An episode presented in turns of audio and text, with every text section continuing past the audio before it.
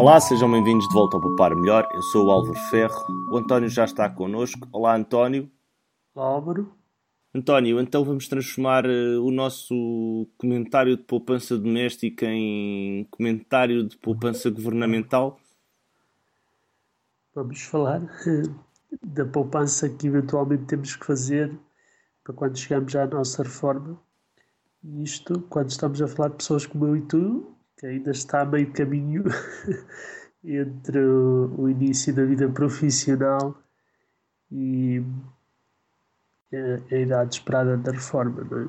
Então, mas tu achas que se nós guardarmos o dinheiro debaixo do colchão vamos ganhar alguma coisa com isso? Eu acho que debaixo do colchão não. Mas verdade seja dita, PPR também não tenho. Eu já tive essas coisas, já. Então, o que, é que, o, que é que tu, o que é que tu andaste a ler? O que é que nós andamos a ler? E já foi nós os dois, não é?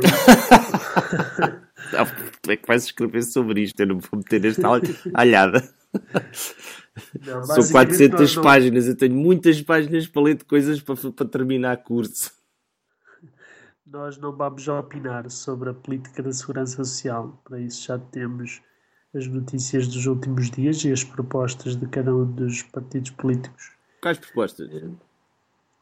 As propostas relativamente à evolução da segurança social e de como é que podemos lidar com ela. É um, é um tema que tem estado nas notícias, com uns a dizer umas coisas, outros o seu contrário. No meio disto tudo. Mas ainda só um partido é que apresentou o programa político. Quais foram os outros que apresentaram?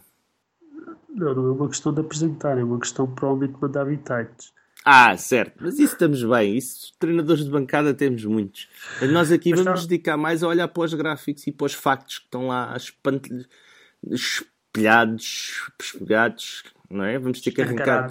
É, vamos arrancar os factos do para-brisas com uma espátula, porque eles ficaram lá tipo mosca. Nós estamos, são dados.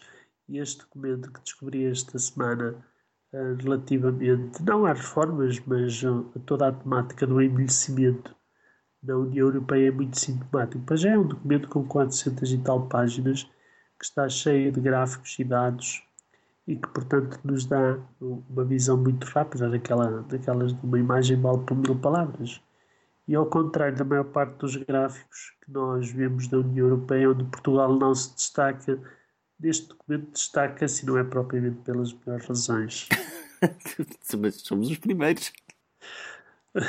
Depende, algumas vezes estamos do lado esquerdo do gráfico, outras vezes estamos do lado uh, direito. Do primeiro artigo, que isto vão, vão, dar realmente vários artigos, são gráficos que convém ficar referenciados e que todos nós temos que interiorizar. Está uma previsão, e nós sabemos o que é que valem as previsões também, não é?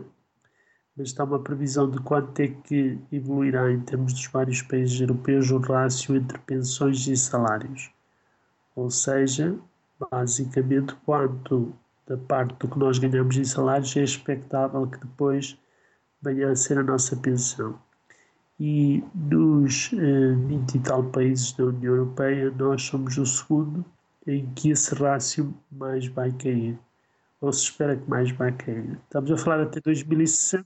Sim, mas isso já tem vindo a ser uh, feito, já foi feito, salvo erro, Vieira da Silva, no primeiro governo de José Sócrates, já tinha sido feito anteriormente, têm sido feitos ajustes à fórmula de cálculo das pensões ao longo de todos os governos. Todos os governos têm-se visto obrigados a rever esse cálculo. O que é que tu achas que faz a...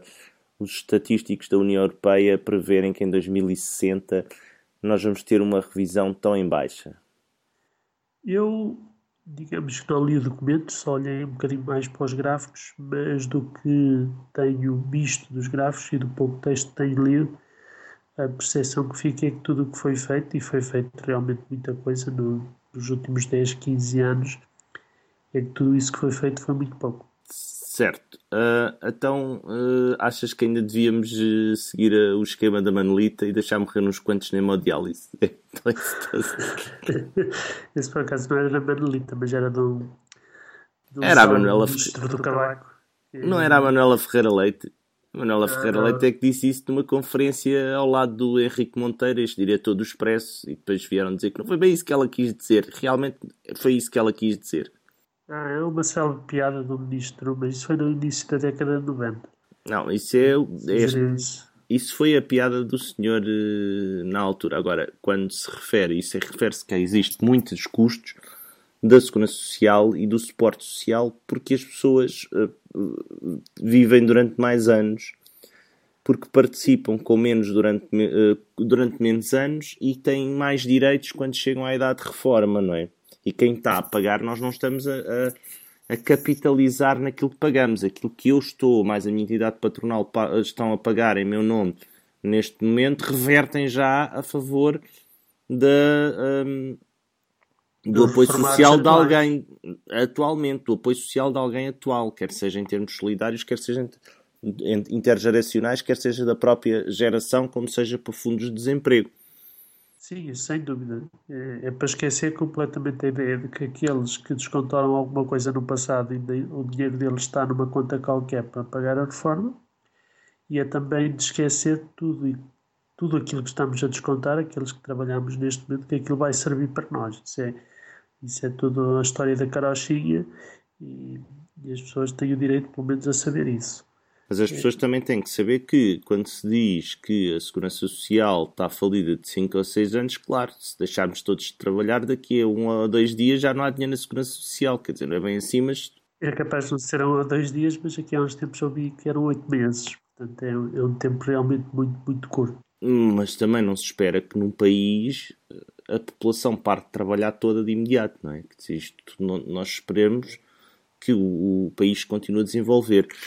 Neste documento nós já reparámos quando isto foi só nós gostamos dos bonecos. Isto para nós é a banda desenhada. Nós vimos só primeiro os bonecos e depois vamos ver os textos. Há alguns gráficos que variam com uh, a acompanhar as previsões do programa 2020 da União Europeia, este programa de investimentos que a União Europeia está a fazer. Portanto, estamos em ciclo ascendente, decretou o poder político. Exatamente. Exatamente. Uh, esta semana vamos também falar de que nós não nos podemos livrar destes ciclos provocados pelo poder político. Infelizmente, depois isto é uma coisa muito extensa, nós poderemos explicar de outra forma, não aqui, o que é, porque é que está tudo ligado umas coisas às outras. Mas podemos falar como é que se podem ver livros de outro tipo de poderes, que é os poderes da internet. aqui há uns tempos nós falámos da, do Google Data Liberation, que permitia uh, que era um blog que se dedicava a estas coisas e onde uh, a questão era como é que nós conseguíamos uh, ir buscar os nossos dados. agora, recentemente, publicámos um, um, artigo sobre o que é que fazer quando morrer, mas eu estou preocupado enquanto estou cá vivo. Nós já falámos sobre isso a semana passada. António, tu vais com, com frequência buscar os teus dados que estão nos sites uh, das redes sociais que tu usas ou tu não usas as redes sociais? Pode? Para já eu utilizo pouco as redes sociais, mas sim, e até já falámos aqui, por exemplo, de como fazer backup, por exemplo, dos dados do, do Google. Exatamente. Não é que um dia possa falhar, mas um dia pode nos surpreender. E nós tivemos aquela experiência do Google News, temos também uma experiência que está neste momento a decorrer, tem a ver com os nossos fabulosos mapas do Poupar Melhor. Que também não está a correr bem, para não? não está a correr bem, já, já te queixaste disso duas ou três vezes. Exatamente, e, e portanto convém realmente ter, ter uma cópiazinha à mão, não há alguma coisa a acontecer. Certo. António, esta semana ficamos por aqui. Obrigado, António. Adeus, Álvaro. thank you